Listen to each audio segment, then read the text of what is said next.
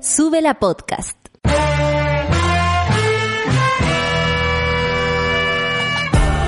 Cuando despiertas en otra sintonía, ves las cosas que otros no ven. Si a veces sientes que estás viviendo en Mordor, o como diría mi abuelita, te sientes como chancho en misa, este es tu lugar. Bienvenido al grupo de contención más diverso de la historia. Para ser parte, solo debes escuchar al resto, participar a tu manera, reír fuerte y comprometerte a buscar más misioneros para esta comunidad. Agarra tu taza y sírvete un buen café con nata, que ya está aquí nuestra guía espiritual, Natalia Valdebenito.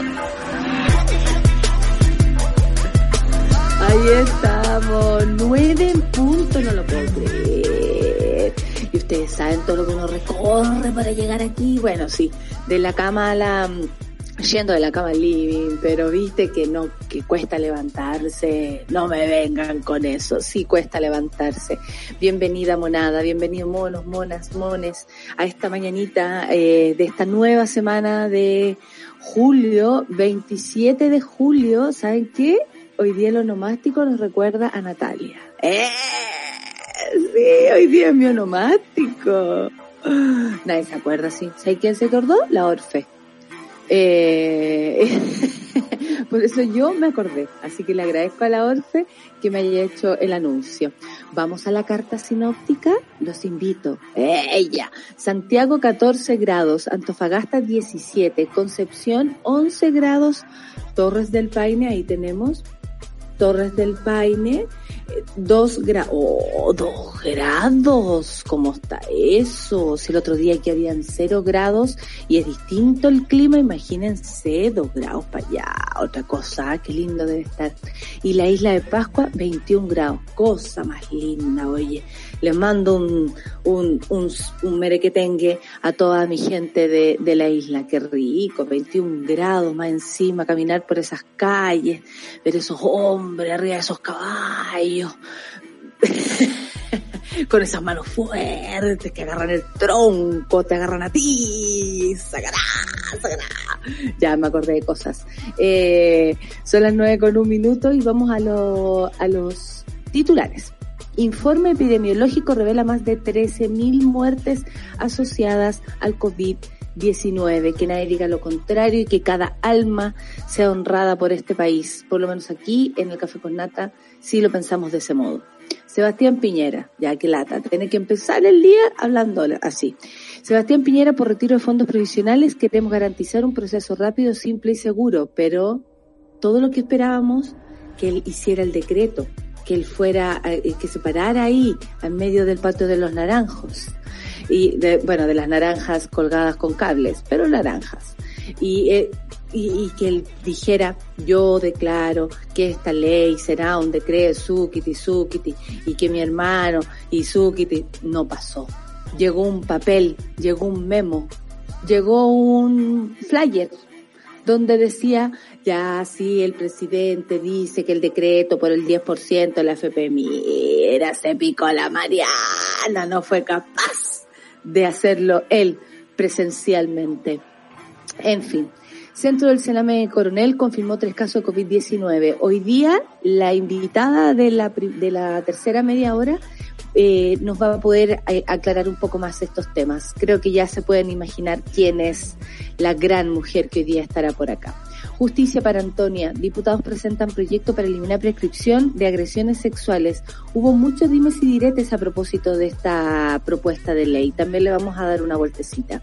Defensoría pide a Celestino que Celestino Córdoba cumpla por seis meses condena en su regue, que es también una de sus demandas, ¿no? Él está, por supuesto, en, huelga de hambre y seca, por lo que habían anunciado hace un tiempo atrás eh, que iba a iniciarla. Yo no sé en qué estará esa situación, pero sí sabemos que ha estado más de 70 días en huelga de hambre y una de sus peticiones, de sus demandas es cumplir la condena en su regue por su calidad de machi, ¿no? Eh, si nos acercamos de alguna manera a nuestra historia, eh, esto sí es importante, sí es relevante. A, muchas personas les puede parecer una estupidez porque, bueno, ustedes saben, la ignorancia es eh, eh, es muy insolente.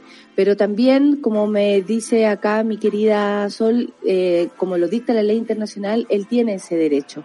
Y lo que, lo que está pidiendo, además de la liberación de los presos políticos mapuches y en general la, la, la liberación de todos los presos políticos, una de esas es cumplir su, los seis meses de condena o seis meses, esta es la propuesta eh, inicial, en su regla. Ricardo Lagos. Y aquí todos dicen el CAE con ¿Es cierto o no? Que, todos piensan como Ricardo Lagos. El CAE con Asume responsabilidad en el fracaso del CAE. Perdón, perdón, pero si ustedes vieron un show el fin de semana dirán, ¿qué puede salir mal?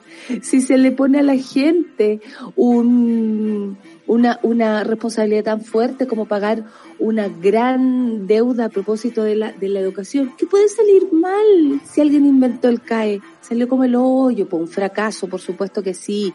Si este país no aguanta, los sueldos son paupérrimos, el, el gasto es muy alto en este país, vivir es muy caro. Y, y, y por supuesto que obviamente eso hace, eh, pavimenta el camino para que el, el CAE sea un fracaso. O sea, empezó siendo un fracaso, asúmanlo. Y por supuesto también asume del Transantiago en su nuevo libro. Mire, ¿cómo se llamará el libro? Fracaso de mi vida. No sé, ¿cómo se puede llamar? Qué horror. Eh, Corea del Norte, esto ya pasándonos al otro hemisferio, en emergencia máxima por primer caso sospechoso de COVID-19. Corea del Norte, con un caso de Kim Jong-un salió, pero salió así a correr por las calles.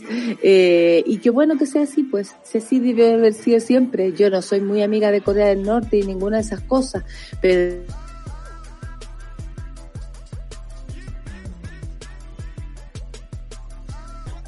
me quedé pegada, me quedé pegada, ya voy, suki tuki, ahí estoy, saca Oye, es que me está imaginando, bueno, en Corea que la gente, eh, bueno, eh, alarma, eh, se alarmó muchísimo por, por, este primer caso COVID, pero así debieran ser las cosas. Pues. Yo no soy muy amiga de Corea del Norte, pero vaya que así debieran ser las cosas. Por un caso nos debiéramos volver todos locos, trazar bien a la persona, aislarla y luego proceder. Por supuesto, imagínate, que heavy que uno después le encuentre buena idea a este gallo. Por favor, en lo que uno termina por el coronavirus, ¿ah? Que lo que va, y cómo hemos cambiado. Bueno, Trump por el suelo, nunca esperé leer eso y me alegra el efecto coronavirus, crisis económica y estallido social. Supongo que esto se refiere, por supuesto, a la posibilidad de ser reelecto como presidente, que todos esperamos. Ha sido, creo, los cuatro años más largos de nuestra existencia, debido a que ese hombre sigue en el poder, por supuesto, eh, democráticamente hasta el minuto eh, en Estados Unidos. Son las nueve con siete, nos vamos a escuchar algo de música, por supuesto, y vamos a escuchar a Liso, me encanta. Liso con Ariana Grande, con Good as Hell. Eh, ordinario, dice abajo. No sé de qué se refiere, no sé de otra cosa. Café con nata suela. I do my head toss, check my nails. Baby, how you feeling? Head toss, check my nails. Baby, how you feeling? Child, tired of the bullshit. Gone, dust your shoulders off.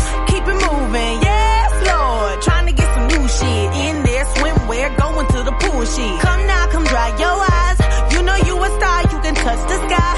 I know that it's hard, but you have to try. If you need advice, let me simplify. If he don't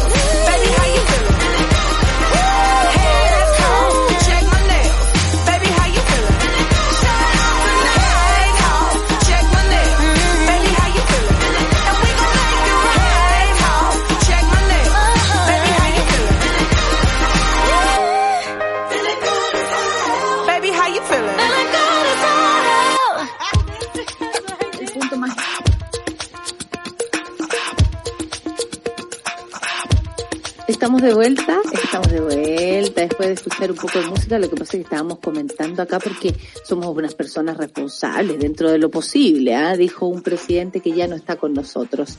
Son las nueve con diez minutos y por supuesto le doy la bienvenida a mi querida Solcita. ¿Empezamos a ocupar la pantalla o no? ¿Eh? Hasta que te doy. Solcita.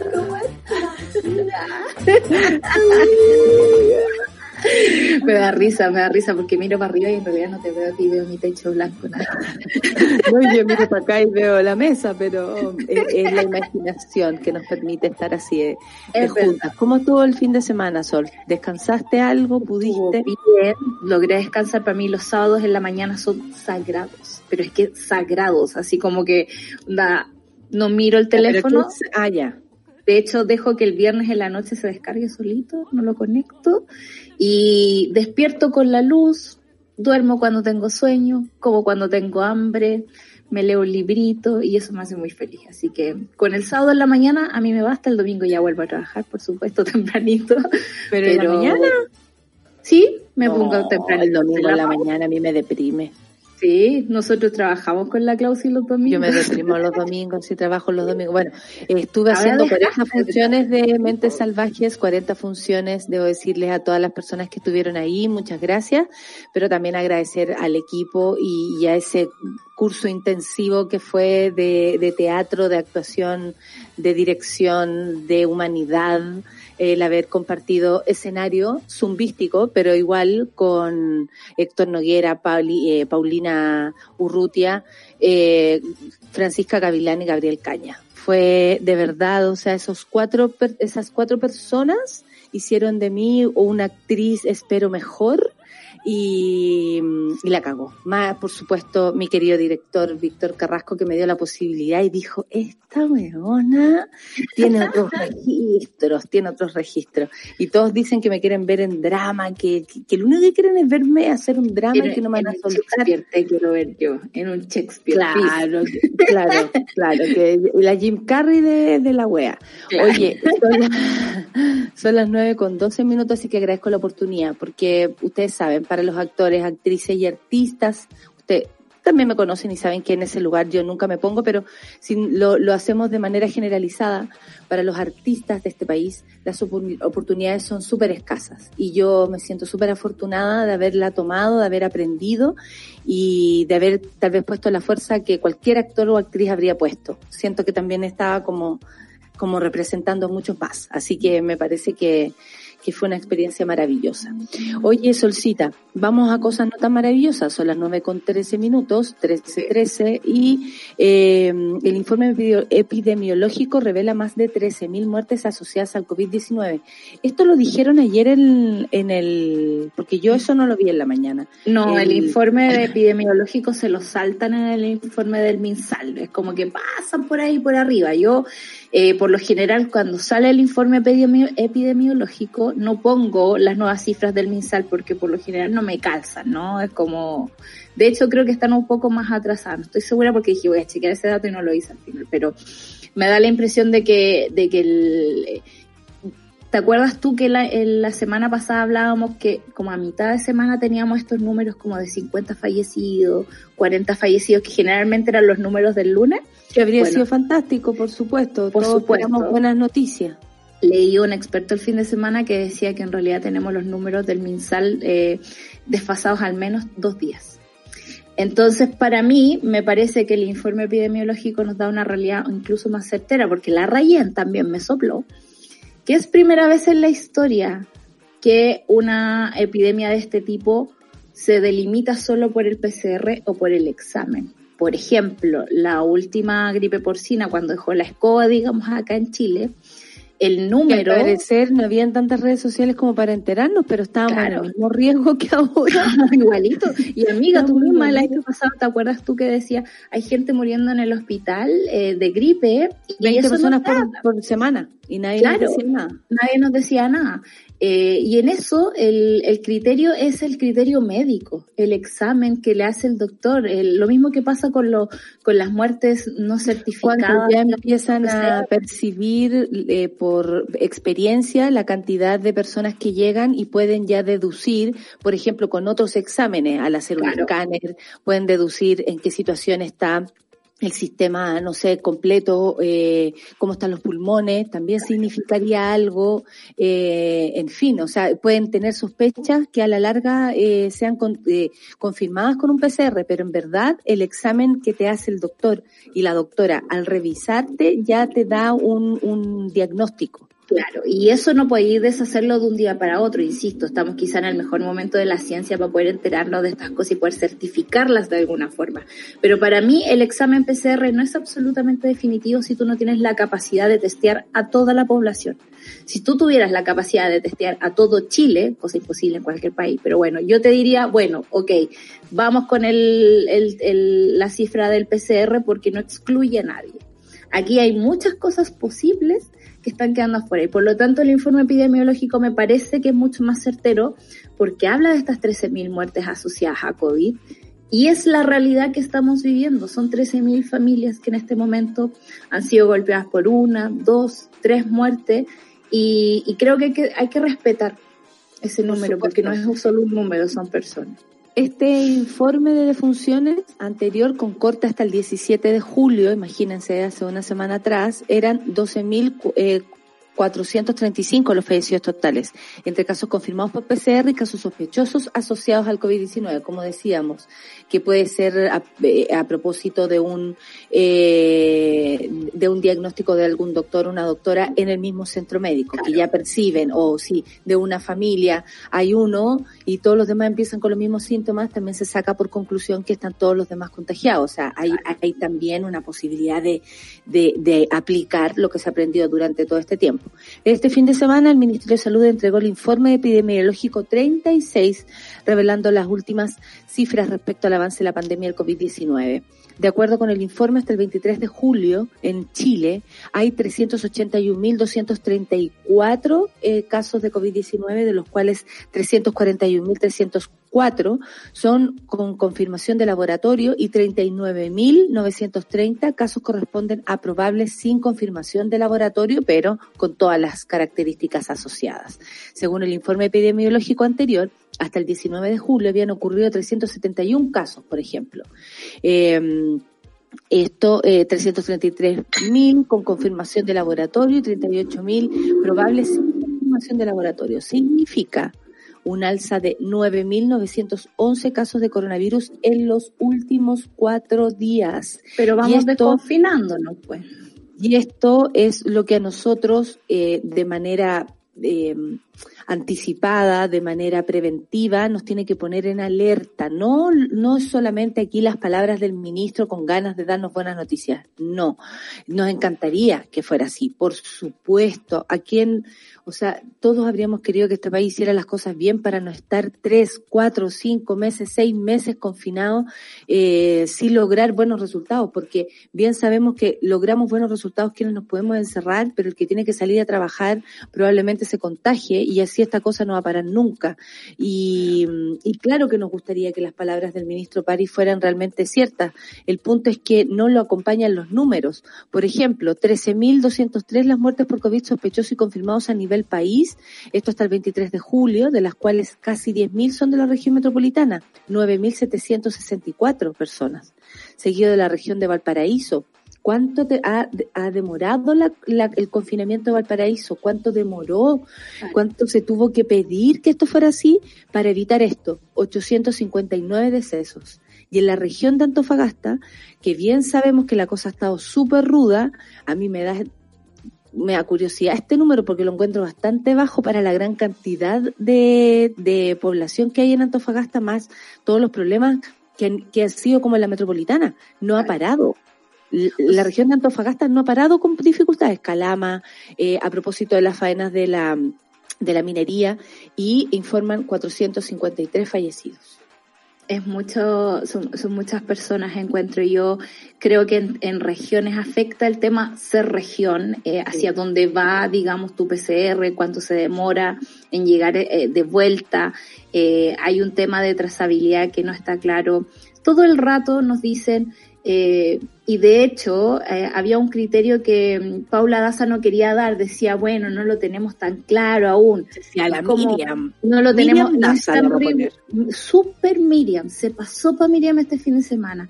Es un criterio que no, no es muy pulcro y uno decía, pero con esos criterios están tomando las decisiones. Otra cosa es que se lo quieran entregar a la gente, que por transparencia, digamos, este gobierno hace rato viene dando un poquito de jugo, ¿no? Pero los criterios no son claros. Los temas de trazabilidad no están completamente eh, clarificados con la gente y con el mismo personal médico. Entonces, es muy complicado que bajo esos parámetros, digamos, se tomen las decisiones que se están tomando. El tema del desconfinamiento, hoy día en la mañana escuchaba al alcalde de Los Arnechea y decía, la gente necesita ir a trabajar. Hay talleres mecánicos que tienen que abrir. Yo me imaginaba a este señor esperando al jardinero en la casa porque qué lata, el pasto debe estar muy alto hace rato, ¿cachai?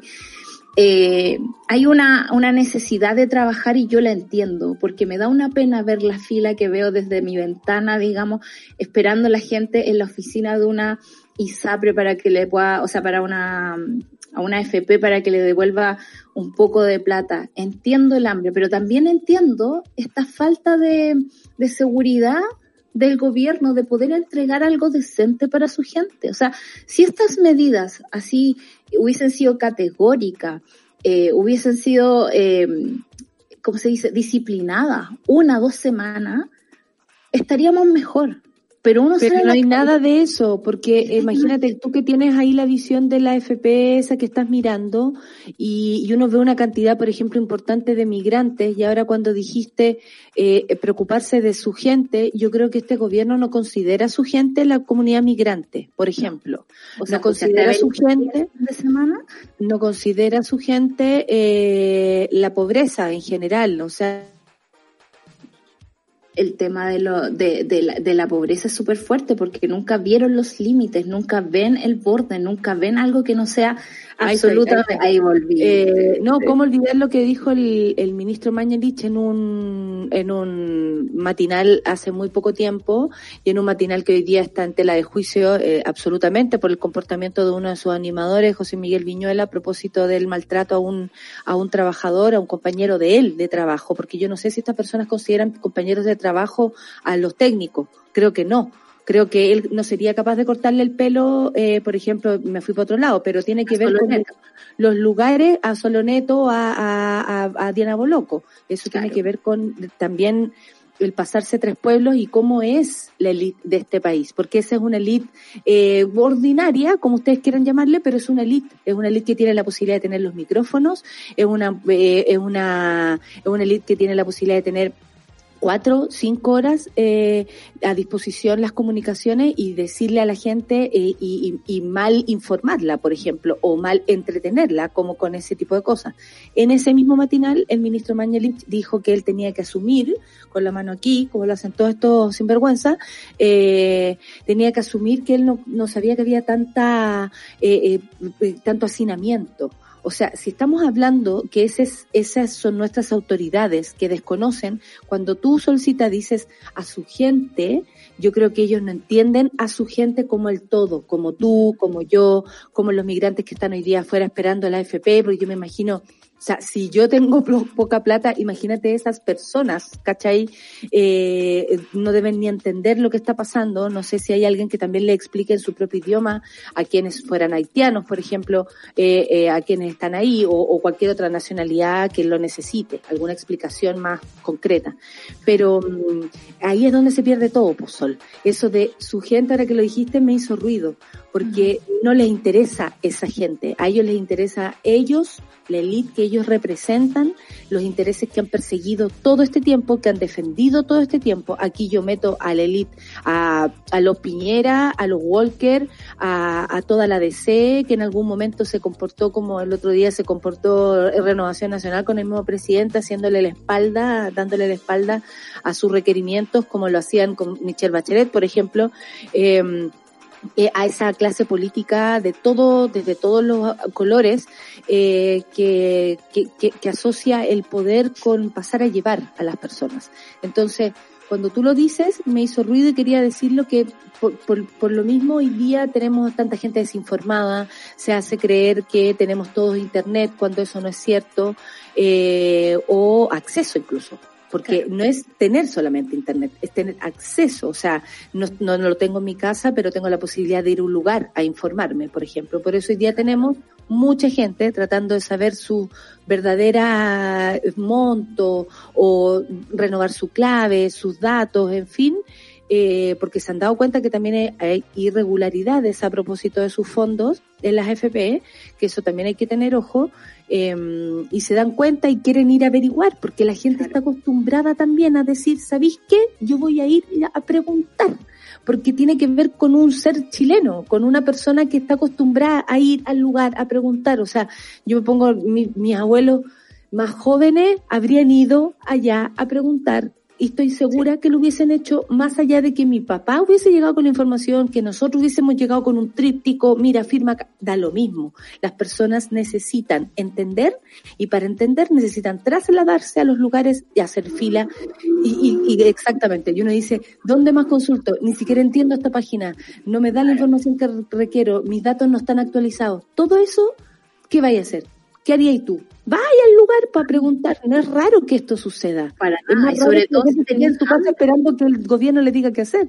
Claro, o sea, sobre todo porque todo lo que nos has dicho tiene un carácter ambiguo, digamos, y con cero respaldo de una autoridad política que nos represente a todos, si bien es la autoridad que se eligió, digamos, eh, es bien raro, digamos, todo lo que está pasando. Eh, a mí me, me, llama la atención también en cuanto a los medios de comunicación y creo que ahí hay que hacer la autocrítica, eh, la facilidad que tenemos lo, los comunicadores de decir, eh, si está toda la información, claro, está toda la información, esta gente no sabe que puede hacerlo por internet.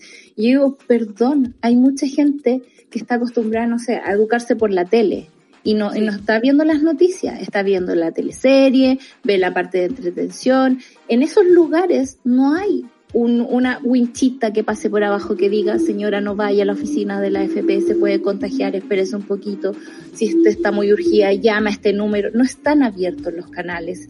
Y nosotros los comunicadores tampoco damos por asumir la, la, la, lo multicultural que es Chile, lo distinto que es Chile, que no todo Chile tiene internet, que no todos tienen un buen celular. Yo eh, traté de sacar un permiso el fin de semana, ponte tú para ir a comprar y mi celular colapsaba porque no tiene espacio. Entonces no podía meterme ah, en la cuenta.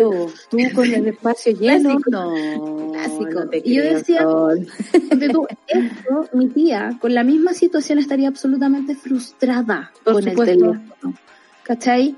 Y eso siento yo le pasa a toda la gente. Dice, si la clave la podéis sacar por internet, el fondo lo podéis ver por internet. Y es como, entendamos No que Chile no no, es tan tan fácil. fácil. No es tan fácil. Es como cuando criticaban a, a los canales de televisión, especialmente, por ejemplo, Canal 13, donde aparecía eh, Tonka diciendo, quédate en casa, es muy fácil, quédate en casa.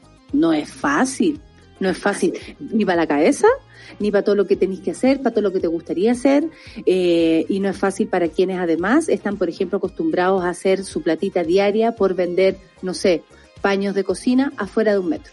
Claro. Por ejemplo, ¿cuánta gente hay de esas? Muchísimas, o sea, muchísimas. Todos conocemos a alguien que se dedica a eso y que ahora eh, salir a la calle ya es un riesgo. Primero, se están arriesgando y segundo, no están logrando su cometido, que es llevar la platita para la casa. Entonces, es muy, muy rudo el, el escenario cuando tú dices no se preocupan de su gente. Qué bueno que llegamos a ese punto, Sol, porque lo dijiste y me hizo como ¡ah!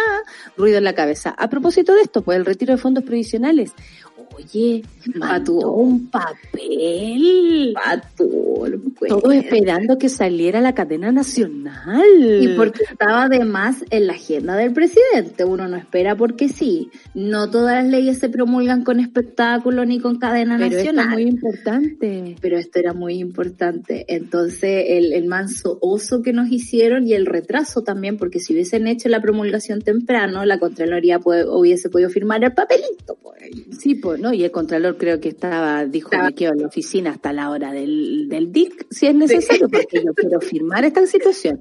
Bueno, pero no le, no le dio la cara, porque yo creo que tiene que ver, amigues, y aquí me la juego, tiene que ver con el ego tiene que ver con haber perdido, tiene que ver con sentir que lo que estamos haciendo, como lo, di, lo ha dicho Briones hasta el cansancio, esto es un mal proyecto, esto es un mal proyecto, esto es un mal proyecto, pero resulta que la gente está en masa, weón, pidiendo ese mal proyecto en las calles. O sea, para ellos será un mal proyecto, para sus bolsillos será un mal proyecto. Para sus inversiones. Es, es, es, foto de Llobet, por favor, foto de foto. Foto de Llobet, cuando uno dice inversiones, foto de Llobet. Eh, no, está bien una broma. Foto de Llobet. Ahí, ahí, ahí ellos, eh, por eso están preocupados, porque no se puede, no se van a poder ir a gastar la plata de ese modo eh, tan fácilmente hoy día. Estamos, la, la, la sociedad está claro. despierta, está pidiendo, está, está exigiendo cosas. Entonces todos esperamos eso.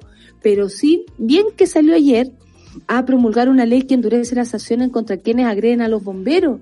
Una ley todo respeto, con todo respeto a los bomberos, porque honestamente, bomberos chicos buenos, bomberos, la mejor hueá que nos puede pasar en el caso que te ocurra algo, todos sabemos, y yo creo que todos sabemos absolutamente lo, lo, lo necesarios que son, eh, la labor bonita que hacen y el voluntariado que lo hacen del alma. Si esa gente que uno dice, weón, la cagó, estoy frente a un superhéroe o a una mujer superhéroe.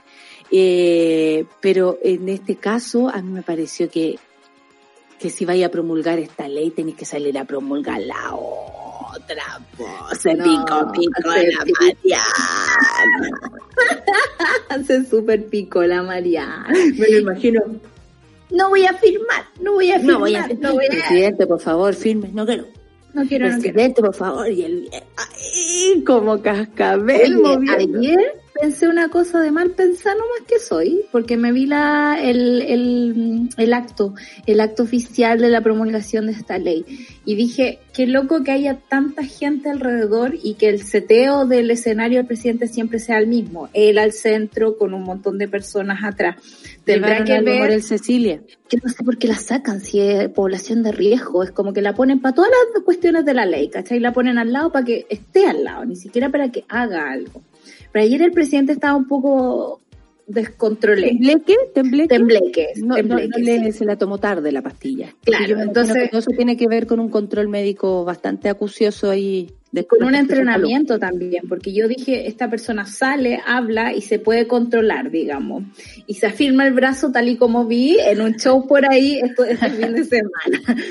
Pero eh, mientras hablaba el, el, el, bombero mayor, digamos, Sebastián Piñera estaba al lado y estaba pero descontroladísimo, con el tic fuerte. Y yo digo, me, me dio un poco de pena, pero me duró poco, digo.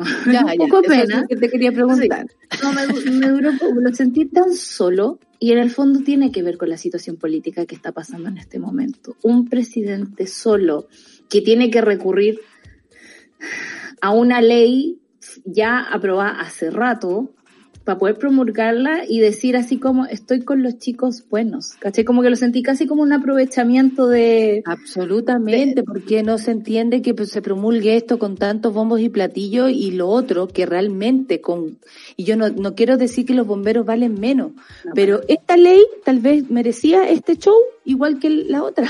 Claro, pues. Solo eso, solo eso, no que esto no se promulgara de ese modo y no le pusiéramos ficha a los bomberos, porque ojalá la inversión sea mucho más grande y no tengamos que andarle pidiendo aviones a Luciana, weón, y después no te pongáis a dar cara a la vieja de encima, porque le tenéis que agradecer hasta que te muráis que la vieja puso un, un avión. Entonces, ¿cachai? Que era amiga de él, de Piñera, y bueno, todo esto del incendio aquel, oye, qué sospechas que tengo yo respecto a eso tengo tanta sospecha, Solcita, que tanto dolor. Con pavimento para que saliera de nuevo presidente y Bachelet quedara ahí a placer, eh, más destruida de lo que ya la, había dejado el propio hijo. Ahora, esta ley tiene que ver eh, con endurecer penas para quienes atacan a los bomberos, no tiene que ver con financiamiento para los bomberos. Entonces, bastante, es bastante pobre, te diré, el apoyo. Porque algunos no reconocen la nobleza y la generosidad de este entre ya, bla, bla, bla. Promulgate la FP, promulgate el 10%, no te dio, no te dio. Presidente, si usted no quiere, no vaya. Me imagino a la, a la Carla Rubilar. Si usted quiere, no vaya. No se preocupe, yo puedo decirlo. Si usted quiere, yo salgo a decirlo. Pues bien que aletea caleta. Yo no sé quién le está haciendo oratoria a esa mujer, pero no, no me parece que es muy buena la profe o el profe. Eh, presidente, yo si quiere usted lo hago y, y no funcionó. Bueno, eh, vamos a escuchar un poco de música. Son las nueve con treinta y cinco. Vamos a la canción de Mamita. Ana Gabriel Evidencia, no te puedo creer. Nos fuimos en la romántica. A mí Ana Gabriel es Charlie. Es como que siempre que escucho a Ana Gabriel lo asocio a Charlie. No sé por qué. ¿En serio? sí. Mira. Entonces se la dedicamos a Charlie. ¿Te parece? Para Charlie la canción de mamita. Ana Gabriel Evidencias. Café con Natanzuela.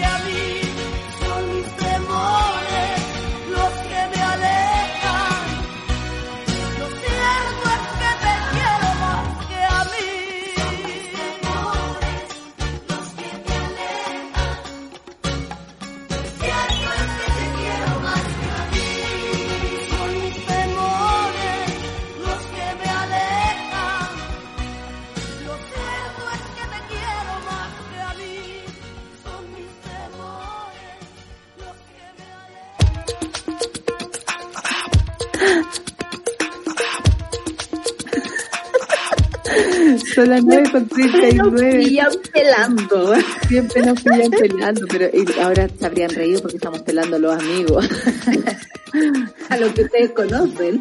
Claro, va encima. Oye, mira, el Marcos dice, es, ay, esa canción la amo, se la dedico a mi madre que le encantan a Gabriel y hoy es su cumpleaños. Mira, Oh. le achuntamos La medio achuntamos. medio. Sin querer queriendo. ¿Qué me dicen ustedes? Le mando saludos a la Pamela también, a la Bluebet, a la Nati, mm, dice, no dígalo, diga, sube la radio, es mi radio. Ah. Eso es por Pablito Aguilera, que, que cuando eh, una, una campaña que hicieron por años, que tú te ganabas y plata, si levantabas ahí el teléfono y tenías que decir, Pudahuel es mi radio, ¿cachai? Y de hecho yo muchas veces pensando, porque yo, yo, yo, ¿tu mamá ganó, Charlie? Charlie, cuenta. Porque, ¿sabéis qué? Nos ganamos un kit de. Y con, Con un ¿Sabéis qué? Yo, yo tenía N resquemores para hacer entrevistas después del Festival de Viña, pero la primera que acepté, más allá de la, por obligación que te hacen ir, que es la de la noche, eh, fue con Pablito Aguilera el otro día en la mañana, porque yo no podía creer que él me quisiera entrevistar y, y como, como me recibió, me recibió su hija, porque también trabajan juntos, y no, te pasaste. Y claro, tu mamá contestó el teléfono, ¿no? ¿Contestó el teléfono? Sí. Sí, no, si todos contestábamos el teléfono, sí. De hecho, me llamaba mi amiga y todo. ¿Pudahuel es mi radio? Ah, hola, y mi amiga me llamaba puro hacerme la Pudahuel en mi radio, la huevona pesada. y nosotros pues, teléfono, el teléfono, Pudahuel es mi radio. Oye, amiga, se me ocurrió que tal vez un día podríamos invitar a Pablito Aguilera. No sé, hacer como una, una comunicación ah, entre los ¿Sabéis dos. Por último, grabamos la entrevista. Sí. Como la- en el momento que pueda nomás, porque hay que adaptarse. Tú sabes que Pablito No, Aguilera obvio. También el año pasado tuvo influenza. Yo me, yo me recuerdo, yo estaba muy preocupada, porque Pablito Aguilera lleva muchos años en esto. Entonces, obviamente, los años merman en tu cuerpo y Pablito debe tener su situación bien eh, controlada respecto a su salud. Esperamos que le vaya bien. Así que eh, prontito, eh, ojalá lo pudiéramos tener acá. Vamos a ver qué, qué hacemos. Veamos, veamos, dice, son mis temores. Está cantando la Javiera Verdugo. Eh, eh, ¿Qué más? Bueno, mucha gente está eh, entusiasmada con la canción. Es que Ana Gabriel está bueno, está bueno. Eh, oye, no hable en el festival, todo bien. ya que me estoy, ya que me estoy, ¿cómo se llama? Distrayendo, les cuento. Yo sé que hu- hubo solo tres shows que publiqué el fin de semana en Comedia Play. Mañana, en la mañana, desde las 10 de la mañana, se van a poder comprar horarios y otras fechas para el próximo fin de semana, para este que viene. Y hay una hora que es muy buena, que es para todos los monos y monas que están fuera de Chile, que es como un show a las 2 de la tarde, que para ellos es como a las 8 de la noche. Entonces, Valeria. eh, en todas las monas y monos que están en Europa, en, en otros continentes o, o lo que sea y les funcione mejor ese horario, también van a ver. Así que desde mañana las entradas van a estar disponibles en Comedia Play para que puedan disfrutar. Hay mucha gente que por acá eh, lo agradece, lo pasó bien, quedó sorprendida, otros dicen que me deben plata. Bueno, yo les digo. eh, ¿Cuándo son? Viernes y sábado, lo más seguro, eh, Clau. Pero ya los vamos a informar también en nuestro mm, satélite. Es- satélite, satélite pop, por supuesto. Quiero hacer así como, satélite. ¿Eh? Suena bacán, ¿eh? Nuevo sonido de entrada. Tengo que hacer una cortina, la clave. Claro, pero ¿sabéis que se la puedo hacer yo? Eh, Como ella siempre nos hace las cortinas, Sí. nosotros le podemos hacer una cortina a ella. Me encanta, me ¿Cachai? encanta. la Así como, ¿quieres enterarte de todo lo que, porque yo también tengo cursos de locución, entonces puedo emplear todo lo que sé y le hacemos, y tú así el, Yo ya, me encanta. me salió terrible bien ahora. Ya. Igual a esta hora, chiquillo, cuidado con pasarse rollo. ¿Te cachai? El que prendió justo la radio cuando yo hice así, ¿qué pensará? Bueno, les mandamos una disculpa, así que hay una mamita también escuchando. Eh, son las 9 con 44 sol.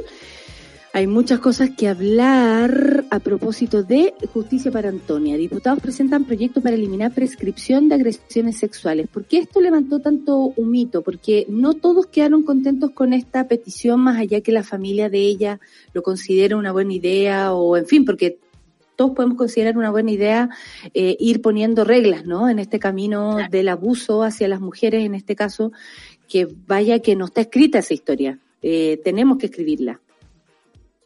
Sí, y me parece que es bueno el debate, ¿no? Porque también pone otros elementos en la mesa. El proyecto, eh, creo yo, nace de la urgencia y, y la necesidad de entender una nueva realidad, una realidad que para las mujeres la justicia no es tan completa como puede ser para un hombre, por ejemplo. Y, y, en ese sentido creo que es necesario revisar ciertas cosas. Y una de las cosas que eh, salió, digamos, a la luz es el tema de la prescripción. Eh, una víctima no habla cuando, cuando quiere, como tú dices por ahí, habla cuando puede. Y en ese sentido la justicia no se le puede tirar encima, ¿no? Uno no, no espera que la violen ni sacar una foto para llevarla de prueba después. O sea, hello, de verdad es no entender eh, la naturaleza del delito. Y frente a ese delito, otro de los puntos eh, álgidos, digamos, de la conversación eh, durante este fin de semana es el tema del feminismo no punitivo, ¿no? Se pide en esta ley que la prisión preventiva sea automática en el caso de acoso o violación y eh, es algo que las convenciones internacionales están tratando de bajar, sobre todo acá en Chile, donde los casos de encarcelación son tremendos. Yo debo decir que a mí tengo el corazón y bien y bien cómo se llama lo que pasa es que son tremendos porque eh, hagamos las diferencias. Por ejemplo, ¿por qué nos costó tanto aceptar el otro día el fallo eh, que bueno después se se reivindicó, pero el fallo de no prisión preventiva para Martín Pradena? ¿Por qué? Porque bien sabemos que hay niños que llevan ocho meses en prisión preventiva por el solo hecho de haber participado en una eh, en una manifestación. Entonces, cuando hablamos de, prisión preventiva, lo que se quiere es hacer un control de esto, que no todo el mundo que vive, que, que se ha investigado, eh, lo viva en su casa, en fin, a propósito de verdad de que hay, hay fallos y hay situaciones en las que no amerita y no ameritó nunca una prisión preventiva. Como en el caso de Martín, exactamente, como en el caso de Martín, sí, eh, todos sentíamos y seguimos sintiendo que es lo más justo que una persona como él, que ha demostrado ser un peligro para la sociedad, eh, con un comportamiento sistemático de abuso, no es como primera vez, lo vamos a investigar, además de su actitud frente al, al juicio, que eso también habla mucho de él. Entonces, considerándolo eso, claro, entonces, si nosotros ponemos una ley que tiene que ver con, con eh, ponernos más rígidos respecto a la prisión preventiva, aquí están los matices. Porque uno dice, para algunos sí, para otros no, ¿qué se hace con esto? Por eso es, eh, es la, la, duda. ¿Qué dicen las personas que están aquí eh, a favor de esto? quien, eh, por supuesto, la familia, eh, el padre como principal vocero. Buscamos reivindicar la justicia y mejorar los artículos que tenemos para que las víctimas de delitos sexuales se les facilite la gestión de organismos que tengan que ver y hacer justicia en el país. O sea, armar un camino mucho más robusto respecto a... Pero aquí, Sol, lo primero es la educación. Después viene la ley. O sea, obviamente todos queremos algo, no sé, una persona, el otro día que tuve que, bueno, ustedes saben, he tenido unas semanas muy locas, tuve que acompañar a un centro médico a, una, a un ser humano y una señora me decía, eh, claro, pero yo les cortaría todo. Claro, uno es lo primero que piensa. El punto es que la justicia no actúa de ese modo. Pero si nosotros nos enfocamos solamente en los castigos para estos abusadores, ¿qué pasa con la educación respecto a esto?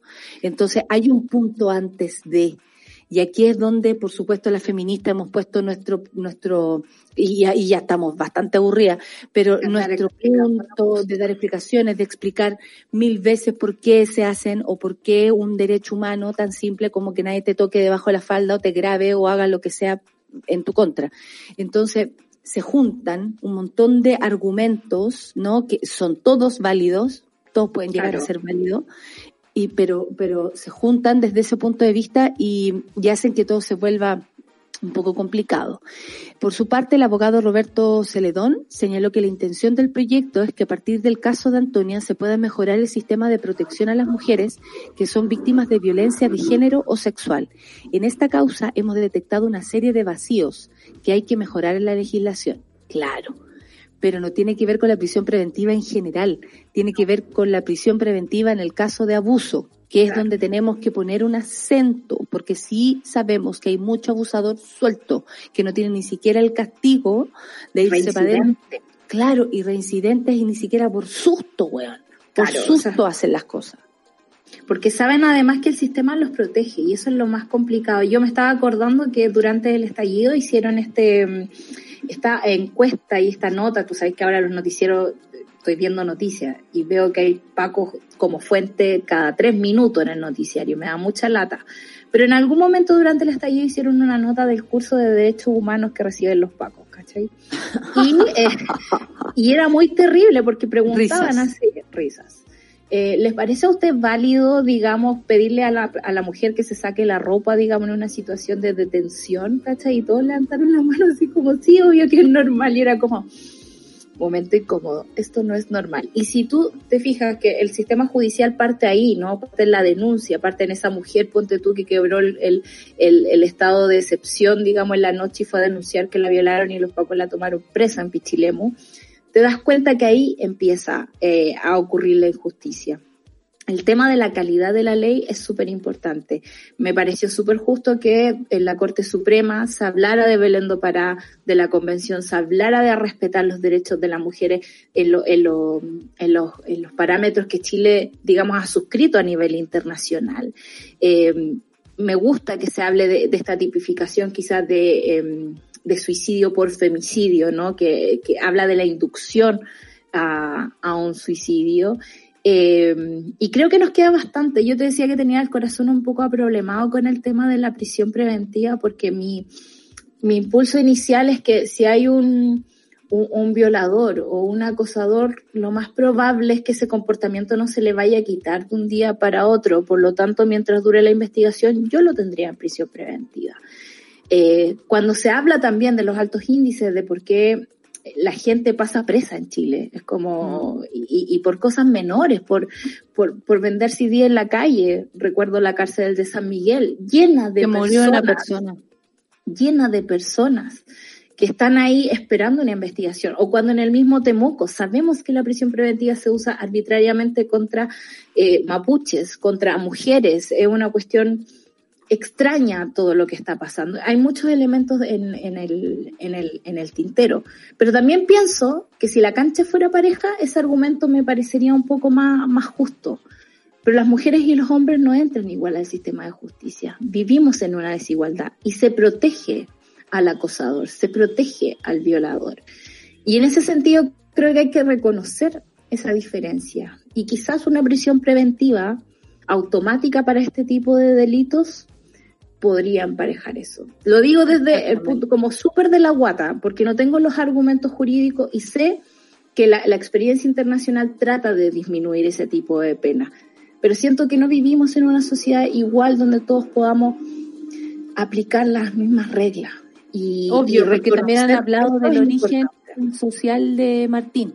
Claro. Por ejemplo, de Martín Pradenas, el, el violador muchas personas han dicho, si este gallo fuera de otra comuna, si no tuviera las influencias de su gente, por ejemplo, en, otras regiones me imagino que es más fuerte aún, porque esto está situado en, en, Temuco, en Pucón, ahora lo trasladaron para Valdivia, en fin, pero lo más importante es, entender que también tiene que ver con un, con un contexto social que lo protege. O sea, no se encarcela rápidamente a un cuico como se encarcela rápidamente a un flight, si lo queremos decir desde el punto de vista más eh, coloquial.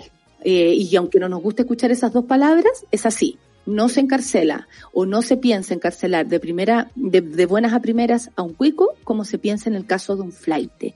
Porque en un flaite se entiende que es peligroso, se entiende que hay cos- más cosas asociadas a esa persona que la propia acción que cometió, entienden un montón de cosas más a propósito del prejuicio. Entonces no nos vengan con weas. Por ¿Te eso acuerdas lo que se quiere una, es una universabilidad de, de la ley más allá de tu origen, de dónde vengas, de dónde cometiste el, el juicio, o sea, de dónde cometiste lo que, tu delito o de dónde vengas y dónde hayas nacido. es como, y también es como un prejuicio total a la posibilidad de, ¿no? Hay un flight por ahí y existe la posibilidad de que me pueda saltar, la posibilidad de que pueda seguir delinquiendo. Pero yo recuerdo haber estado en la carretera y que en el grupo de amigos celebramos cuando tomaron preso a, a Delano, a Lavín, y era una prisión preventiva también. Entonces, es primera vez que arrestan a, un- a alguien con plata en este país, porque de ellos sí que no se pre- no, no, uno no siente que vayan a seguir delinquiendo, no siente que vayan a seguir estafando a la gente, pero de un pobre sí. Y ese es un problema que la ley tiene, que yo creo que siempre hay que revisar. La reforma procesal penal ayudó mucho, digamos, a, a que el Ministerio Público pudiera defender a las personas y cosas así. Pero no creo que sea un avance absoluto nada más. Uno tiene que volver a revisar las leyes. Las leyes tienen que estar acorde a la época en que viven. Y yo creo Oye. que eso es importante en este caso. Oye, eh, tengo que decirle a la monada y, y- y pegarle un coscorrón a la, a la monada. ¿Pueden creer que hay monos? No. Ay, que se me olvidó que, vi- que había el show y entonces perdí la entrada. Sí, perdiste la entrada. Porque es como el teatro. Si compraste para un día, la entrada es para ese día. Si tú vas al teatro no te van a cambiar la entrada porque tú digas, oye, no pude venir. Eh, la perdiste, es como ir a un concierto y perder la entrada para un concierto. Si tú la compras para tal día, la cosa es así, no porque sea eh, online y todo eso, porque además hay cupos limitados. ¿Y saben qué? Los cupos limitados son de 1500. O sea, sí se están abriendo muchos cupos. O sea, ¿cachai? Si no alcanzan a llegar es porque, puta, gracias, gracias, muchas gracias. Pero cuiden el ticket, pongan una alarma por último, porque no están los tiempos para botar la plata tampoco, po. Entonces, Claro. también tienen que avisparse desde ese lugar. Y claro, después queda una como la mala de la película, y la verdad es que el, el, el raspacacho es para ustedes, monada, porque si compran su entradita y gastaron esa plata, háganla valer. Y tiene que ver con ocupar el ticket cuando lo compraron, que es como para un concierto. Yo, oye, no alcancé a llegar a Lola Palusa el, el viernes, ¿puedo entrar el sábado? Tapa, po, weón. Te van a hacer la mansa tapa y se va a escuchar hasta aquí. Eh, entonces, claro, yo les puedo eh, decir a Comedia Play que los ayude, tal vez podemos encontrar alguna situación, pero si yo me pongo a hacer ese tipo de, de excepciones, no se puede eh, ser justo con todo el mundo y tendrían que esperar a todas las personas que se que se demoran o que se les olvida o que la guagua, porque también me hablan de la guagua, la cosa como súper súper eh, eh, doméstica, que honestamente no se puede, pues este es un trabajo que se hace de manera seria, que se pone en un horario, que se libera, que en fin, y ustedes por su dinero tienen que cuidarlo. Eso es lo que hablo yo, como cuiden su plata cuiden su plata y si se organizan por un día y van a gastar esa plata para ese día, háganlo con responsabilidad porque yo no puedo resolverles el problema. Lamentable, lamentable. Es, un problema de la plataforma en realidad, no es un problema tuyo y esa plataforma tiene no, sus ni siquiera reglas. de la plataforma. Es un problema de la gente que no ocupa su entrada en el momento que la compró. Es así. Tú compras una entrada para el viernes al teatro, no te van a dejar entrar el sábado.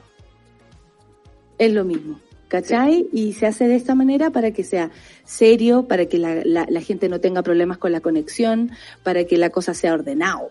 Entonces, Sí, si lo pues. estamos haciendo en 1500 cupos, no estoy hablando de 300 personas, estoy hablando de 1500 personas al, ¿cachai?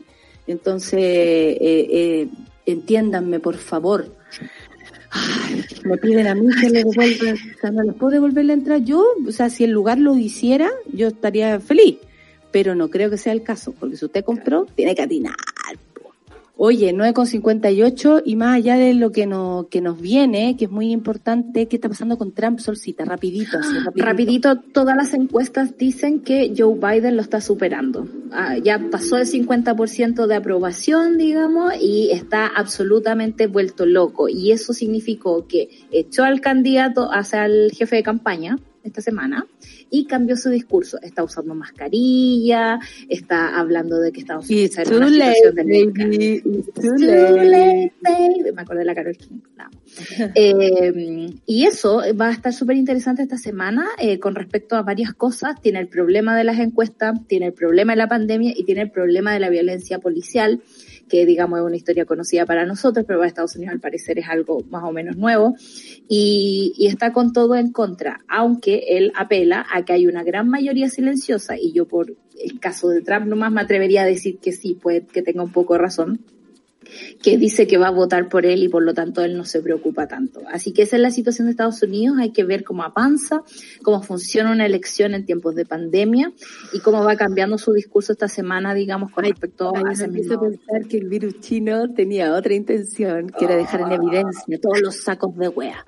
Oye, son las 10 de la mañana y vamos a nuestra, a la música solcita, nos quedamos porque pronto viene la gran Pati Muñoz acompañarnos esta mañana. Tenemos muchas dudas, tenemos muchas cosas que aclarar y le vamos a dejar el micrófono. Nosotros vamos a hacer un café play para que, la Pati haga y diga todo lo que quiera.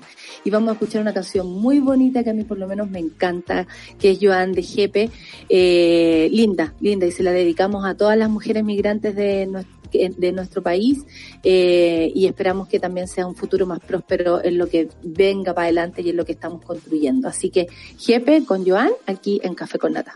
Sube la radio. Joana vino de la isla a este país, igualito a una actriz, sin película ni fin. No se trae nada ni quisiera tener, más nada que perder, vivir para comer trabajando de 7 a 23. Joana trae su mano y su corazón con la pena del adiós, amasa fuerza por razón y sigue abriendo puertas de vez en vez, por mientras se arregla así en una pieza 3 por 3 viviendo 4, 5 y hasta 6. Usted qué pensará de esto. No es cosa hacerse el que no quiere ver. Sola no se mueve la cosa, ni posteando algo ahora. Un mensaje compartido que suene bien. Joana tuvo un hijo en este país que vivirá aquí. Hoy tu memoria es fuerza en él.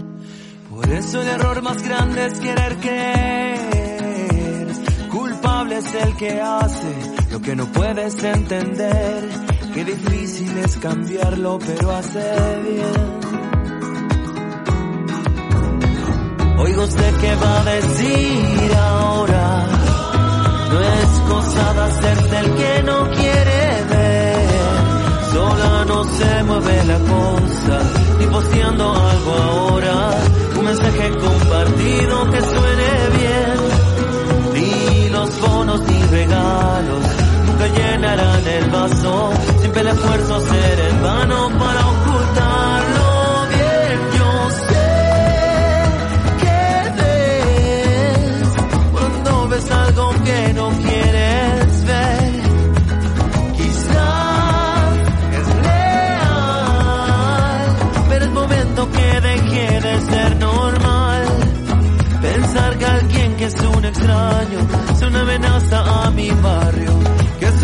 que el acento, que la fe. Extranjeros somos todos, aunque nunca nos contaron, pero iguales ante todos somos, igual que usted.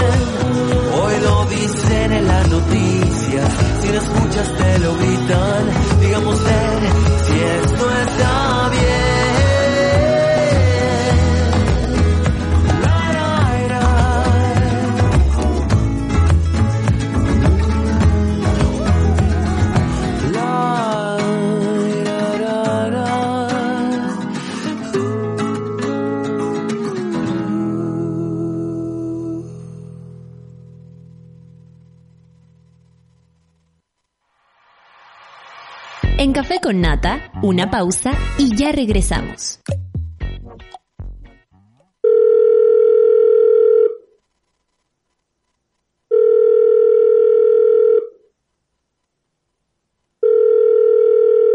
En la mayoría de los casos de abuso sexual durante la infancia, la víctima puede llegar a esperar hasta 20 años para atreverse a hablar. Ayúdanos a que no tengan que esperar ni un día más. Hazte socio hoy en www.paralaconfianza.org para que ninguna llamada quede sin contestar. Fundación para la Confianza. Escudo Ámbar es una cerveza diferente a las demás. Su cuerpo es robusto, con carácter tiene un color cobrizo que la hace distinta. Y malta caramelo para un sabor tostado único.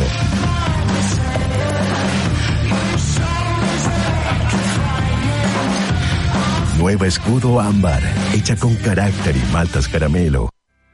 La Corporación Cultural Municipal de Quilicura presenta Quilicura Teatro desde Casa un espacio virtual y gratuito con lo mejor de su festival teatral Juan Radrigán. Esta semana, deleítate con doble función. Viernes 24 de julio, 16 horas, Bienestópolis de la compañía Teatro Ariete.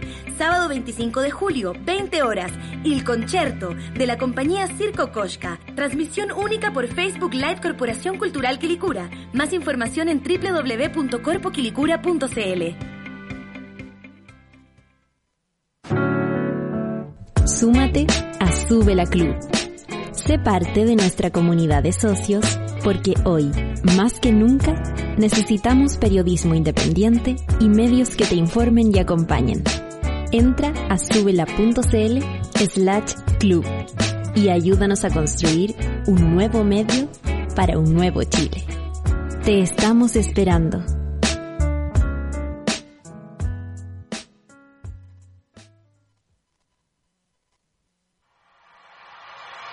Ya estamos de vuelta en Café con Nata. ¿Ya descargaste la nueva aplicación de Sube la Radio? Ah, apostamos por nuevos contenidos y la independencia de las plataformas. Por eso queremos contarte que en nuestra aplicación puedes escucharnos y vernos en vivo, disfrutar de series y documentales. Cáchate la onda. Enterarte de las últimas noticias, tendencias y encontrarnos en el Sube la Club. Somos una comunidad que crece y se conecta aunque ustedes no lo crean. Así que cuéntale a tu amiga que ya estamos listos en la aplicación en el App Store en las próximas semanas. Nos pillas en Google Play, baja la aplicación y sube la voz. Tómate el tiempo para conversar, que en Café con Nata es lo que hacemos ahora junto a un nuevo invitado. 10 con 7 solcita y tenemos al medio nosotros, mira, saluda tú para arriba y yo para abajo, a la gran Patti Muñoz, porque hoy día nos actualizamos, porque siempre tiene cosas que contarnos, por supuesto. Eh, queremos agradecerte, Patti, que también te hayas hecho un alcance en tu tiempo. Sabemos que te tienen de aquí, de allá, te pasáis todo el día en el Zoom. Te, lo tenemos. eh, eh, ¿Cómo estás, querida Patti? Bienvenida. Bien, y ustedes, muchas gracias por la invitación. Siempre alegre de poder compartir unos minutos con ustedes. Y no sabía lo ah. de la app, así que la voy a bajar. Eh, sí, no puede baja la aplicación, imagínate, bájala tú también. Hagamos lo que Pati, Pati es tendencia. Oye, querida Pati, queremos hablar contigo para empezar sobre el fallo a favor de, eh, de lo que consiguieron en Petorca.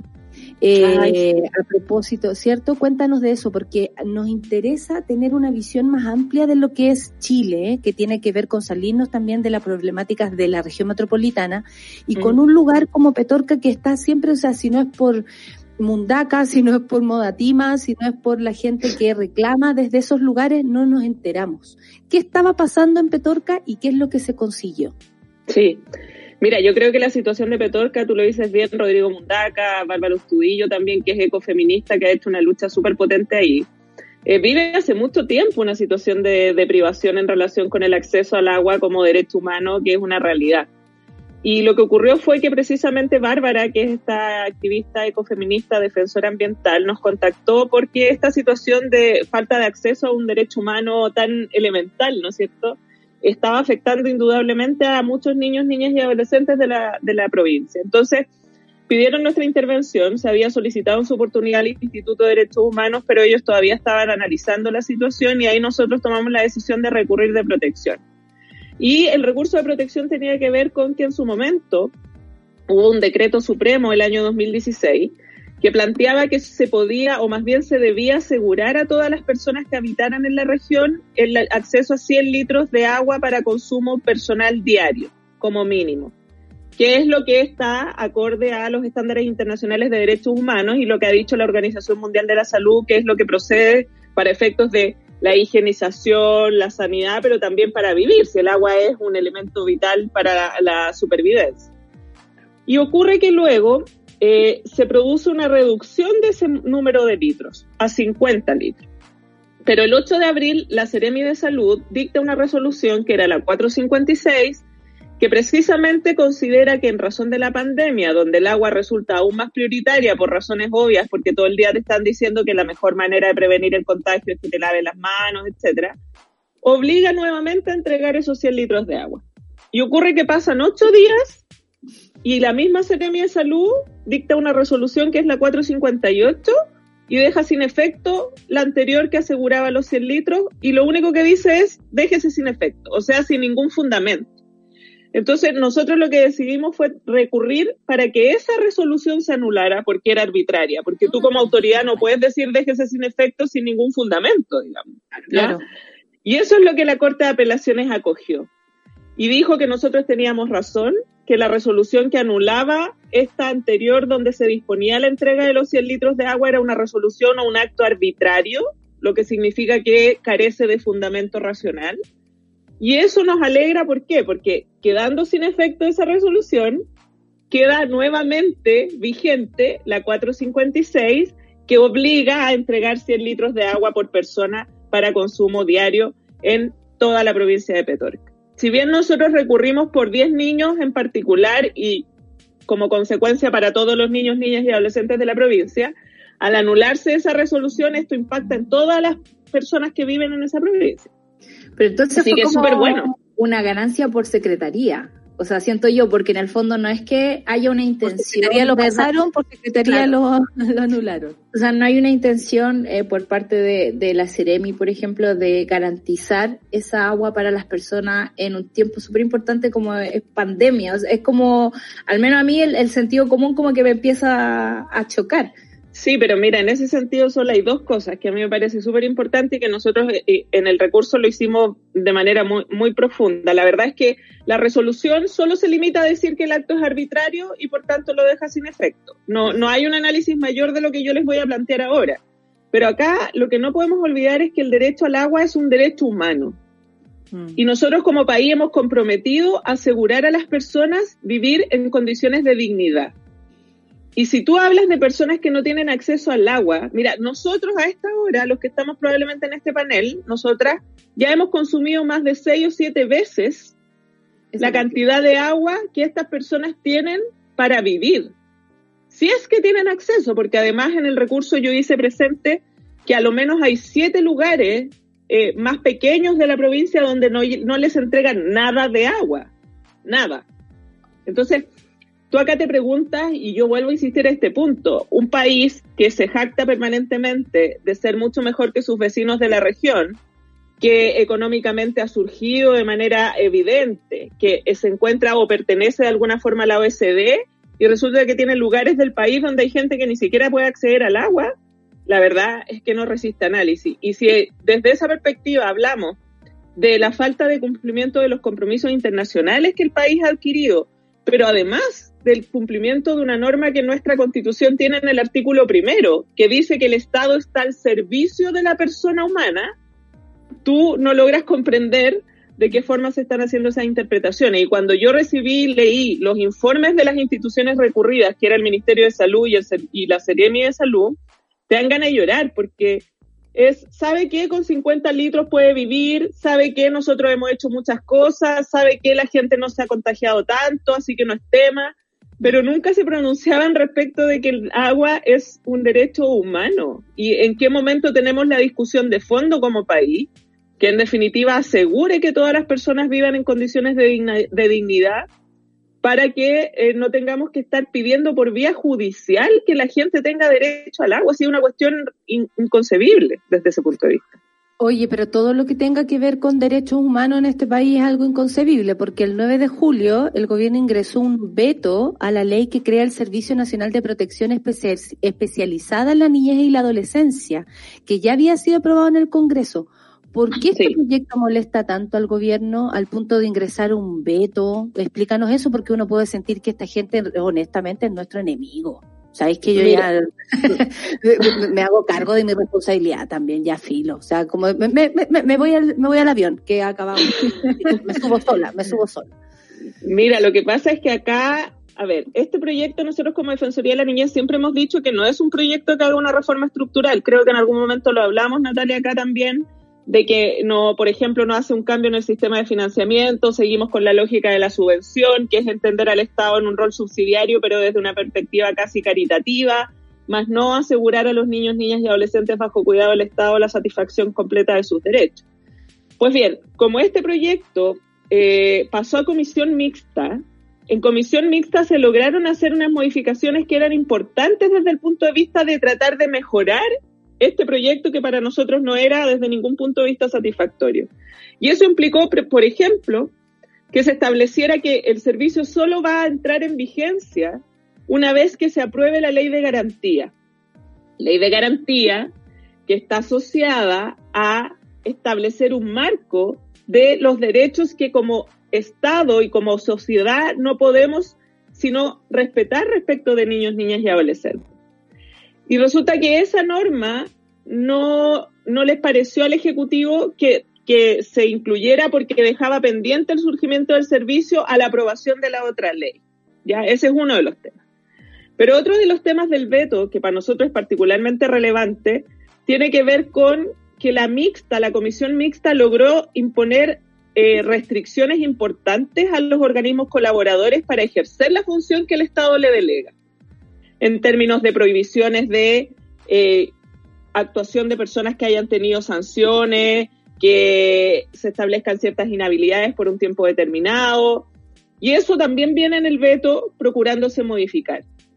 Y un tercer punto es que la ley en la comisión mixta definió un concepto que al Ejecutivo no le gusta, que tiene que ver con garantizar.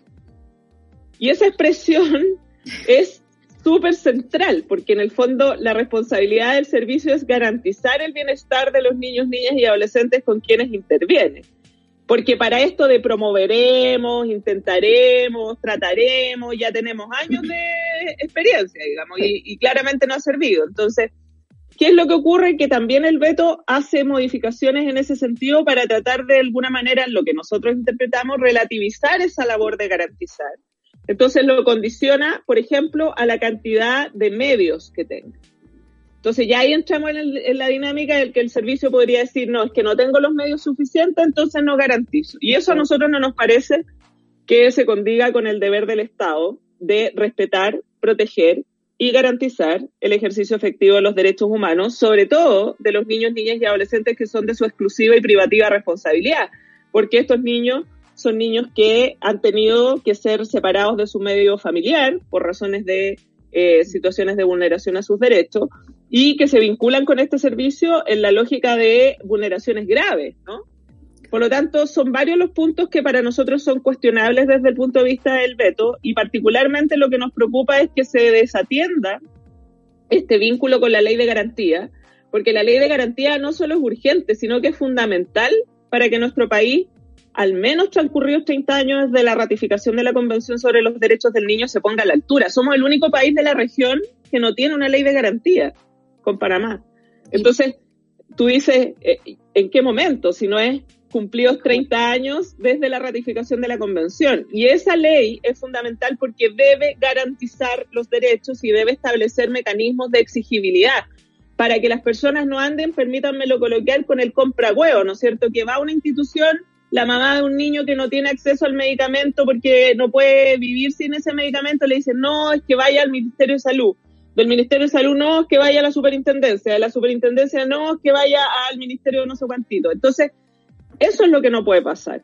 Lo que tiene que estar claro para la ciudadanía es que una ley tiene que tener un marco operativo efectivo, porque si no queda en letra bonita, como yo les citaba el artículo primero de la Constitución, que dice que el Estado está al servicio de la persona humana, y resulta que tienes personas que no tienen acceso a vivienda digna, que no tienen acceso a agua, que no tienen acceso a condiciones mínimas. Entonces, lo que nosotros esperamos de esa ley es que esto deje de ser una declaración de principio y que en definitiva todos los niños, niñas y adolescentes de este país tengan eh, derechos garantizados. ¿Y por qué esa ley es fundamental? Y con esto termino, porque pone el énfasis también en todo lo que tiene que ver con la promoción y difusión de derechos y con la prevención de vulneraciones, porque acá lo que tenemos que dejar de hacer es de estar reaccionando.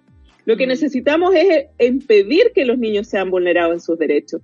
Y ahí hay un componente territorial que es fundamental, que no puede dirigirse desde el nivel central, sino que lo local juega un rol súper importante con los niños, con sus familias, con sus barrios, etcétera. Entonces, eh, sin esa ley, obviamente, vamos a seguir estando al debe y un servicio construido sin tener un marco desde donde se funde en términos de cuáles son los principios y los derechos que debe asegurar, obviamente nos parece insuficiente y por eso es que esperamos que el veto no prospere para efectos de que pueda, mm, pueda seguir y que la ley de garantía se priorice efectivamente y salga cuanto antes. Ojo, que la rapidez no tiene que ser sinónimo de baja calidad, porque esta ley es urgente pero además debe ser bien muy Chile eso, muy Chile. Súper En el fondo uno, uno siente que están haciendo un cambio cosmético, no hay un compromiso con, los niños, niñas y adolescentes de este país. Yo te quería preguntar, Patti, ¿cómo has visto tú acrecentar esa brecha, digamos, de poca garantía de derechos durante la pandemia, de que eh, no se habla de los niños mucho en términos oficiales, eh, no sabemos en qué situación eh, emocional están, con el tema del desconfinamiento estábamos acá todos preocupados, ¿dónde van a quedar los niños? Eh, ya sabemos que Chile, en Chile la infancia está desprotegida y, no tiene ninguna garantía, digamos, constitucional eh, para, para poder cumplir con, con esos derechos. Eh, ¿cómo, ¿Cómo está la cosa ahora? ¿Han tenido información sobre...? Y lo sumaría, Solcita, a, a las declaraciones del ministro ah, Figueroa, que además utiliza eh, la temática como de un niño en problemas, ¿no? Dice un niño hacinado, es riesgo de ser abusado sexualmente, y, no se dan, como dice la Sol, las condiciones para haber cuidado todo este tiempo, ni pensar, como tú dices, no reaccionariamente, sino que a tiempo respecto a las necesidades. ¿Cuál es la visión que tienes tú, Pati? O sea, totalmente de acuerdo con esa introducción y de hecho tanto es así que nosotros desde marzo venimos pidiendo al ministro del Interior, al ministro de Salud de la época, acciones decididas que visibilicen a niños, niñas y adolescentes como víctimas de esta crisis ahora, digamos, y también de sus consecuencias, y no solo de la crisis sanitaria, o sea, no solo del riesgo del contagio y todo lo que involucra eso, sino que también de la crisis de derechos humanos que esta situación constituye. No nos olvidemos que el tema de los niños ha sido tan mal llevado que al principio los trataban como vectores, como que ellos eran los responsables de que la gente se contagiara. ¿Se acuerdan o no? Hubo de hecho un reportaje, me acuerdo de, no, me acuerdo qué canal, pero donde los niños eran como los vectores, en fin. Luego pasan a la invisibilización y si tú te das cuenta, cada vez que se habla de los niños desde el Ejecutivo, se habla pensando en el retorno a clase. Como si lo único en la vida de los niños fuera las clases como si ellos no estuvieran sufriendo el impacto que tienen sus papás de que no tienen acceso al trabajo, de que la preocupación que les asiste es no poder parar la olla, el impacto que tiene significativo en términos emocionales, que los papás estén en una situación de ansiedad y de estrés y cómo eso repercute también en los propios niños, niñas y adolescentes. ¿De qué manera entonces hacerse cargo de la salud mental de los niños? Se crea este programa saludablemente, donde se invita a determinada gente, nosotros por supuesto no fuimos invitados, y lo que uno se pregunta es, ¿y dónde están los propios niños, niñas y adolescentes? Planteando mm. sus requerimientos, planteando sus necesidades en tantos sujetos de derecho y súper necesario escucharlos. No están. Entonces, la verdad es que yo ya no sé en qué tono pedirlo y en qué tono decirlo, porque lo he hecho formalmente en la mesa social, lo he hecho a través de los medios de comunicación, lo hemos hecho en recomendaciones que hemos planteado al ministerio, desde todos los puntos de vista y resulta que no se atiende. Y no se atiende porque los niños no aparecen como un factor eh, relevante para efectos de intervenir debidamente. Nosotros, en ese sentido, tuvimos una reunión con el ministro París, que ah, ciertamente es un cambio considerable comparado con el señor Mañalich, que ni siquiera respondía a los oficios. O sea, yo en ese sentido tengo que decirlo con toda claridad, digamos. El ministro París es una persona que escucha, con la que uno puede conversar, Y de hecho, a, en razón de las peticiones que formulamos al día siguiente, se publicaron ciertos protocolos que nos parecían importantes, ponte tú, relacionados con el acompañamiento de los niños en situación de hospitalización y también eh, la necesaria priorización que se tenía que tener con, los, con las residencias de Sename, para efectos de los test PCR y la entrega de los resultados. O sea, teníamos residencias de Sename recibiendo resultados 20 días después de los PCR, cuando la cuarentena de la enfermedad es de 14 días, o sea, un absurdo. Y el ministro adquirió el compromiso personal de que ese tema se viera por la Subsecretaría de Redes Asistenciales y nosotros hemos estado permanentemente pidiendo y exigiendo que eso se cumpla. Lo que quiero decir es que acá la invisibilización tiene consecuencias, porque si tú no ves a un grupo de la población, no lo ves en términos reales, evidentemente las medidas que adoptes no van a ser nunca pertinentes a las necesidades de ese grupo de la población. Entonces, se lanzó afortunadamente este programa o ley, porque ya a esta altura tengo confusión con todo lo que se lanza, pero de eh, crianza protegida que pretende favorecer efectivamente a un grupo importante de personas, pero siguen quedando fuera algunas personas que tienen eh, necesidades que era lo que se planteaba, por ejemplo, en el postnatal de emergencia. Entonces ahí tienes también un impacto en relación con eso tienes impacto en lo que hablábamos respecto de la salud mental y de la incapacidad de hacerse cargo de responder debidamente a eso. Tienes impacto en lo que tiene relación con lo que se planteaba desde el punto de vista escolar. O sea, insistir en esto persistentemente, que los niños vuelvan a clases presenciales, la verdad es que por mucho que tú lo digas desde el Ministerio de Educación, los papás, si no están o no tienen credibilidad respecto de que estamos en condiciones de desconfinar, no van a mandar a los niños al colegio. Y el efecto psicológico de escuchar al ministro también confundiendo a la gente, porque los niños pueden pensar que de alguna manera se solucionan las cosas, eh, e-, ese eh, cuánto falta, cuánto falta para llegar al, lugar de, o sea, obviamente también aumenta, creo yo, eh, la presión. Eh, mira, me quiero hacer parte de una pregunta que te manda el público. ¿Le puedes preguntar en qué va el caso de Evelyn Oñate, esta señora que supuestamente había facilitado abusos sexuales eh, allá en Hualpén? Me parece importante la pregunta porque de pronto estos casos también se invisibilizan. Sí, bueno, nosotros en ese caso somos querellantes. En su momento pedimos varias diligencias al Ministerio Público que se estaban realizando. Nosotros, o al menos yo, acá voy a hablar por mí, en tanto abogada y y representante querellante de la causa y también por el conocimiento y experiencia previa. Eh, yo creo que se ha demorado mucho la formalización. A mí me parece que los antecedentes que existen son suficientes para que se le imputen cargos a la, a la señora Oñate.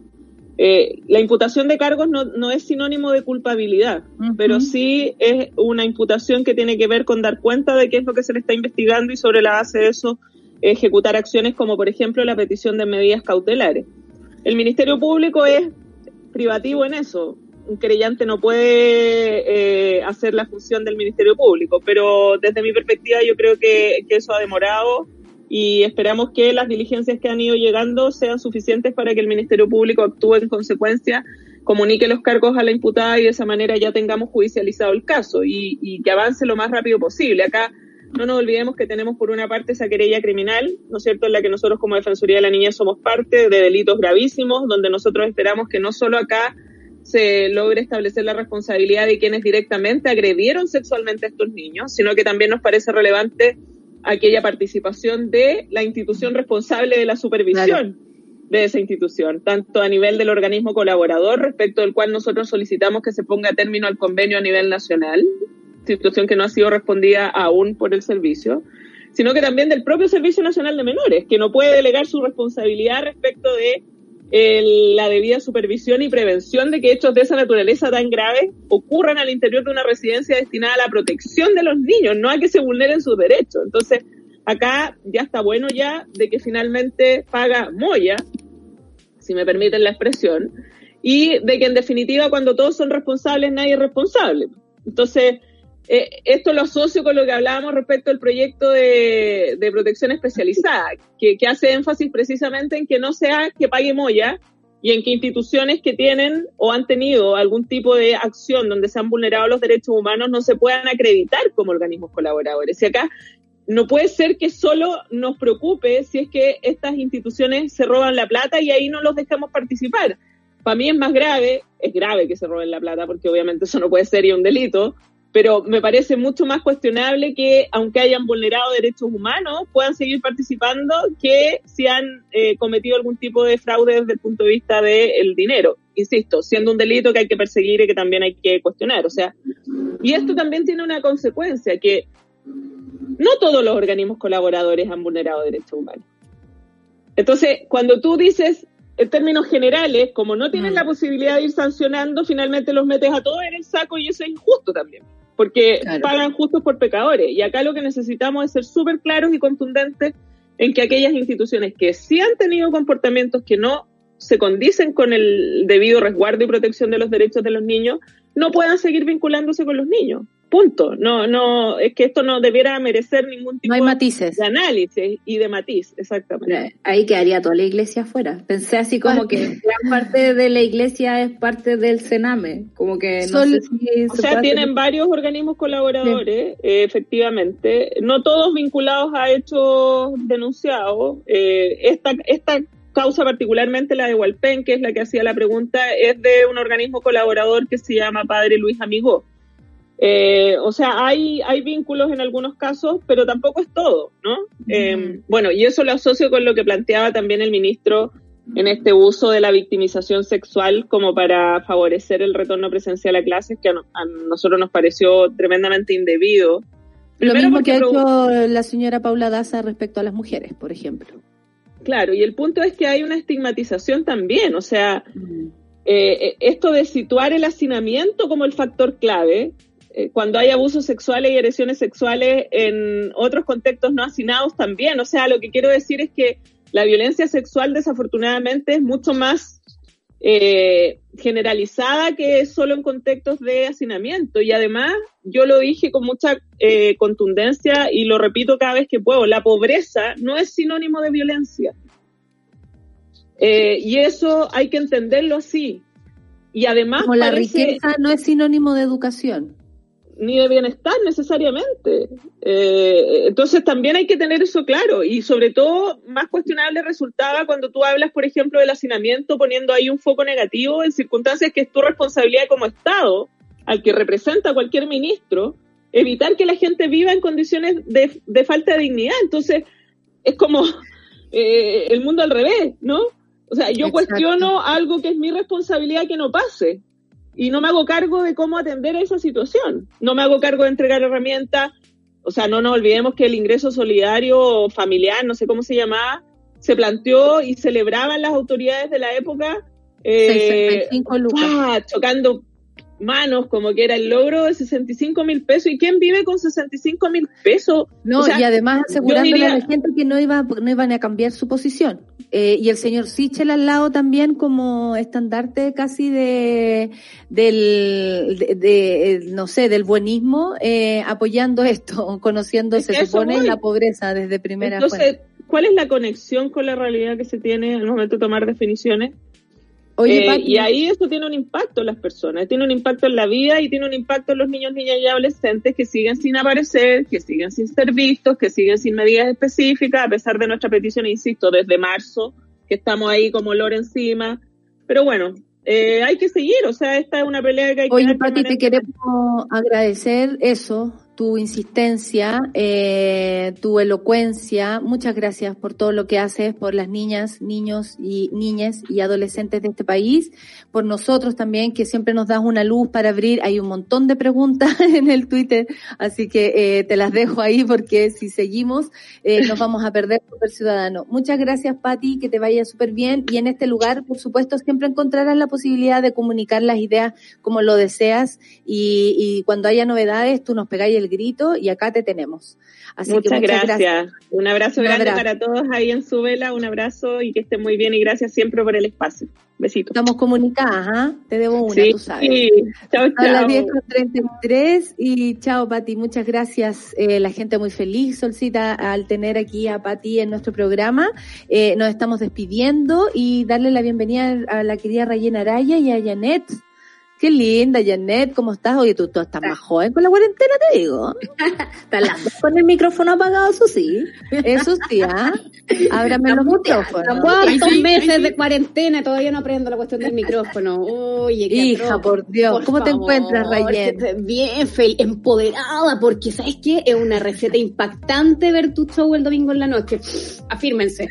No, impresionante. Te mando besos y abrazos de esos que no te gustan nada, porque de verdad te pasaste. Está extraordinario lo que hiciste. Así que, em, como me dijo la Solo hoy día en la mañana que lo comentamos, gracias por ponerle voz y discurso a los que todavía no la tienen, sobre todo a las mujeres así que gracias por eso.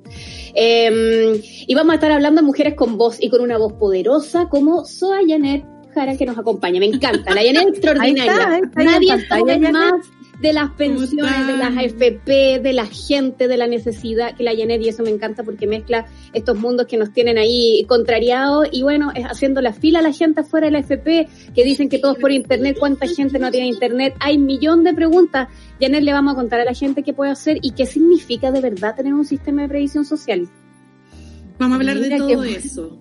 Qué, buena pregunta. Hay mucho que enterarse porque tantos nos sacaron de la, de la conversación y dejamos que esto se hiciera, se hiciera y pasó el tiempo y la dictadura y la, y la concertación y sus weá y sus acuerdos y toda la gente al final absolutamente endeudada y con problemas para seguir para adelante, alegando con este dolor, ¿no? de que tu país no te cuide con todo lo que tú le das a tu país.